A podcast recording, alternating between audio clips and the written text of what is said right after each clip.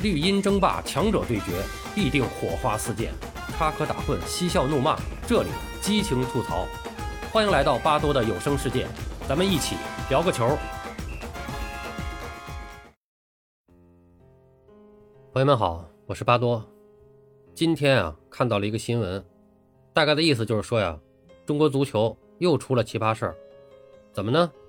就是正在进行的全运会上，女足成年组比赛，最后进入决赛的是奥运联合队和上海女足。那么实际上，这个奥运联合队就是国家队。如果上海女足在决赛中战胜奥运联合队夺冠，上海全运会代表团就会增加一枚金牌；如果上海女足输了，那么他们就会增加两枚金牌。你没听错，就是这样。我一开始啊也有点不信。不可能啊，这不合乎最基本的规则和逻辑啊！后来我仔细了解了一下有关情况，还真是这么个情况。说实话，之前确实没太关注全运会比赛。不管中超水平怎么样，它也是职业联赛。全运会总体来说还是一个专业体制的产物。在一些职业化进程比较快的项目上，全运会已经没有什么太强的吸引力了。但是这个新闻一出啊，还真让我又关注了一下全运会足球。之前是听说了奥运会结束以后，回来的女足国家队不解散，直接参加全运会。这我对这种做法就非常的不感冒，所以就没关注。我就至今也闹不明白这是什么目的。你全运会主要是以省市自治区为单位组队参加，你把各省队的精英全挑出来组成一个队，然后和各省队打比赛，争夺金牌，这说得通吗？但我们的有关部门啊，就特别爱搞这一套。最近几年，在男足上，也是一直提出要让国家队打中超。要不是各俱乐部和外教的反对，可能真就这么干了。那就真的是一笑全世界大方了。完全不能理解，为什么有关部门就这么执着的要搞这种明显不符合常理的事儿？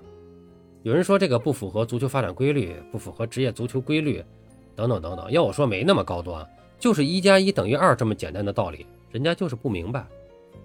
不明白也没关系啊，有前车之鉴啊。一九九零年，为了让国奥队练兵，就让国奥队整队参加了当年的甲 A 联赛。然后呢，又为了让国奥队有更长的时间集训，就安排国奥队提前把和各队的比赛全打完了，草草了事。好像是提前拿了这个十四分联赛积分。那么当时这个分数是保级线。结果呢，由于你已经提前好多轮就打完了呀，其他队一合计，利用剩下的比赛相互一配合。直接把国奥队给算计降级了。虽然说国奥队第二年也就不用继续打联赛了，那这个结果不是很搞笑吗？关键是你起到作用了吗？最终不还是折戟沉沙，未能打入奥运会吗？我就不明白啊，怎么就非要搞这种国家队参加联赛的这种荒诞事儿？而且现在是职业联赛，都是经济规律，你从人家队抽了几个人出来，然后你再打联赛，影响人家的这个成绩。那人家这个经济效益怎么来算？呃，这一说就说远了，咱还说回这次全运会啊，怎么就上海女足输了得两块，赢了得一块呢？啊，原来是因为啊，奥运联合队的人都是从各省队抽的，所以联合队只要得牌，有队员入选联合队的省，就相应的跟着算奖牌数。然后呢，如果有两人以上入选的，就可以算两块。那么在这种规则下，有自己队员入选的队。显然是没有必要去和联合队去拼了，本来实力就不如你们，然后你们得了牌也给我们算，那可不就让你们上不就得了吗？我看了一下新闻，在半决赛中，联合队是遇到了北京队，北京队首发阵容和上一场挺进四强的比赛相比，轮换了七人之多，而且两个进球功臣都没有首发，直接零比四送联合队进决赛。我看那报道上还有很多人在质疑，啊，北京队怎么了？呃，怎么会这样？什么？到底发生了什么？我心说，这还用问吗？不用拼，轻轻松松的保底两块银牌到手了，而且很有可能是两块金牌。真拼真打，那脑子才是有病呢。所以上海队现在也是这么个局面。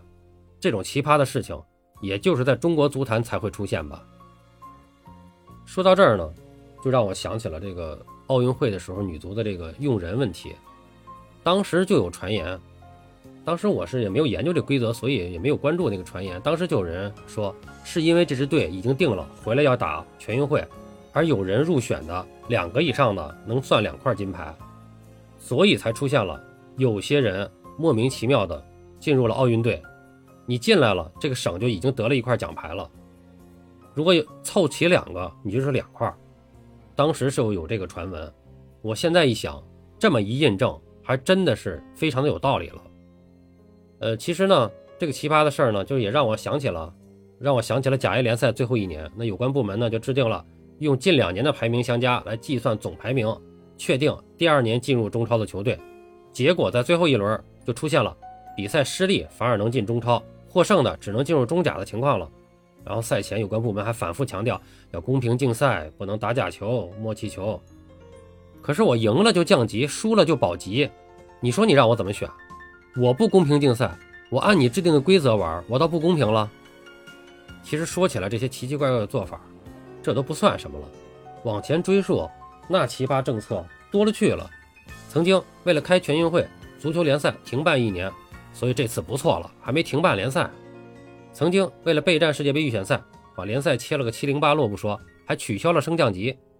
曾经挑了几十个小孩组成一支队去巴西留学。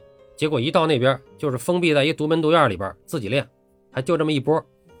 曾经为了加强头球，在联赛中实施进一个头球算两个球的规则，于是就出现了这个门前啊打空门的时候，把球挑起来用头顶进去的这么一个场面。曾经，哎呀，奇葩的政策太多了，算了，不说了，越说越来气，不对，是越说越想笑。哎呀，这个为什么会出现这么多笑话似的奇葩政策呢？总结起来就四个字：行政足球。巴多负责任的说句话：行政足球不死，中国足球无望。好了，今天就说这么多吧。巴多聊个球，我们下期再见。